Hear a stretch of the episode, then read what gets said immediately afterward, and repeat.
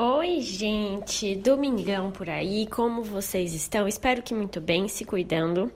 E a enquete que eu coloquei para o assunto do áudio de hoje empatou, empatou exatamente. Como assim, gente? Como assim?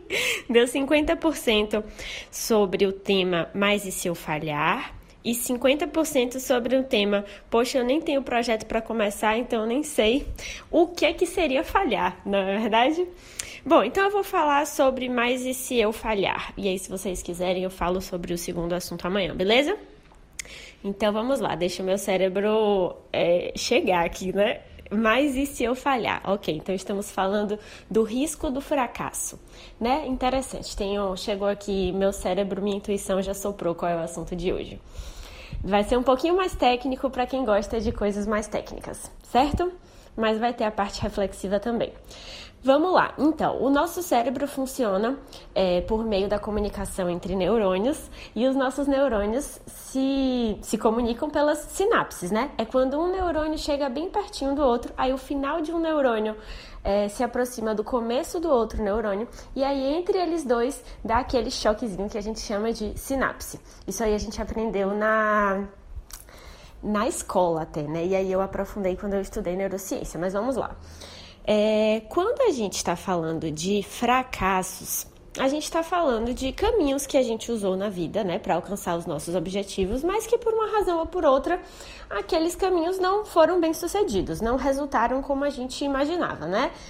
É, tem um conceito no nosso cérebro que tem tudo a ver com o conceito de fracasso, que é, é a baía de mielina. A baía de mielina é tipo uma fita isolante que vai é, preenchendo ali os neurônios é, para que eles se tornem mais fortes e que para que a próxima sinapse que vai acontecer entre um neurônio e outro seja uma sinapse mais potente. Vou tentar falar novamente para você absorver a mensagem. O seu cérebro ele pode ser muito, muito, muito maravilhoso ou ele pode ser mediano, subutilizado.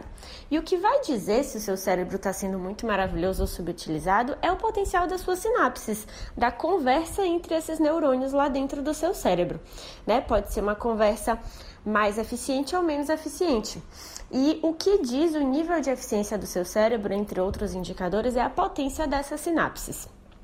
Como é que a gente consegue fazer com que a nossa sinapse seja mais forte, ou seja, com que o nosso cérebro seja mais eficiente? Uma das formas que o nosso corpo encontra de fazer isso é aumentando o preenchimento da baía de mielina, uma substância ali entre os dois né, neurônios, que vai passando uma fita isolante e vai deixando o seu neurônio mais forte para da próxima vez que você precisar usar ele no seu cérebro, ele vai fazer uma, uma sinapse mais potente para você.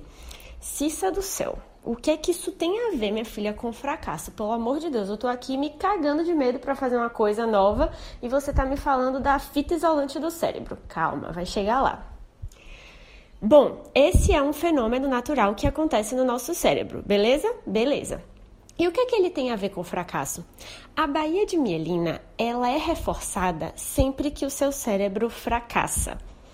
Vou voltar. Sempre que o seu neurônio tenta fazer alguma coisa dentro do seu cérebro e ele não consegue, a gente chama de microfracasso ali no universo daquele neurônio.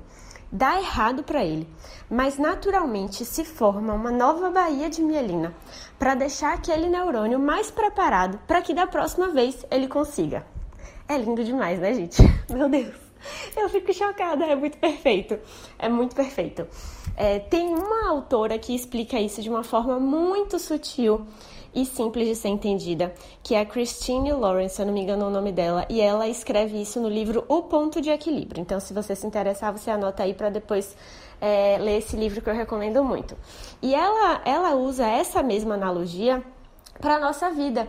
É, é o conceito dos microfracassos. O seu cérebro vai ficando cada vez melhor, cada vez mais rápido, cada vez mais eficiente nos papéis que ele precisa cumprir à medida que ele erra. Digamos que a gente esteja falando de matemática, né? Eu tenho que aprender matemática.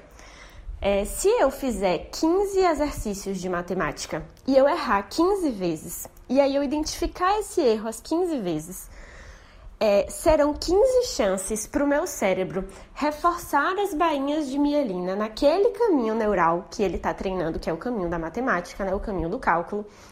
E aí, na 16 eu já vou ter mais recursos, meu neurônio vai estar tá mais preparado, mais fortalecido para que eu consiga é, fazer o cálculo que eu errei 15 vezes. Entendeu?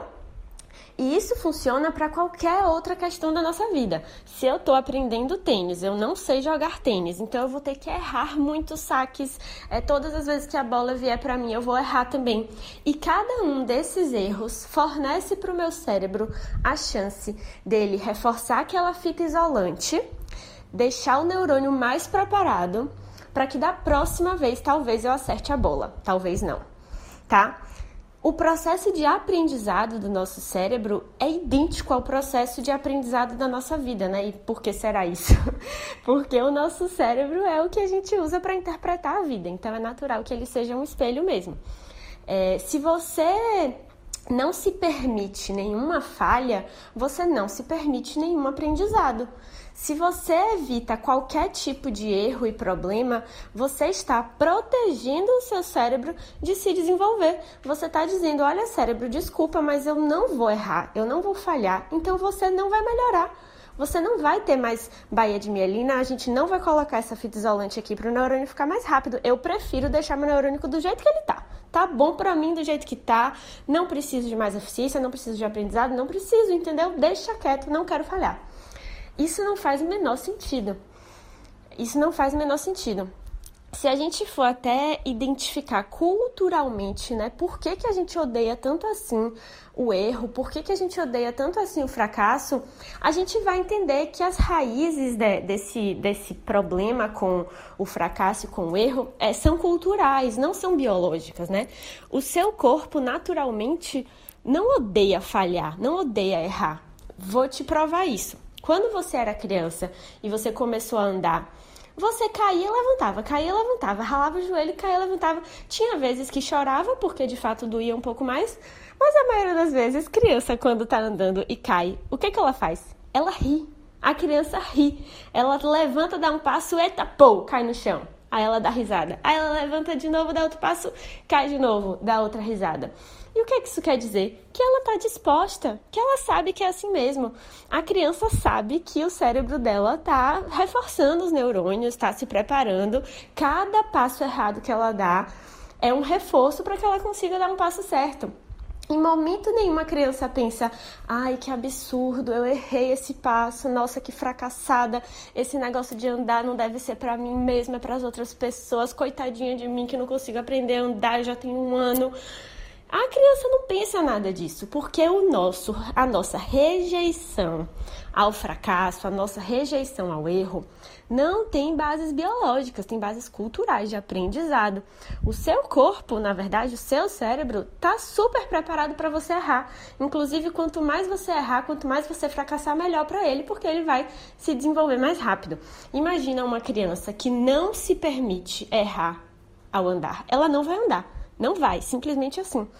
Então, o nosso corpo aproveita os erros e os fracassos. O problema é que culturalmente, nas nossas experiências, a gente aprendeu a não valorizar, a, na, verdade, rejeitar os erros e fracassos, e você tá achando que tá tudo bem assim. Você acha que você tá se protegendo, você acha que é melhor assim.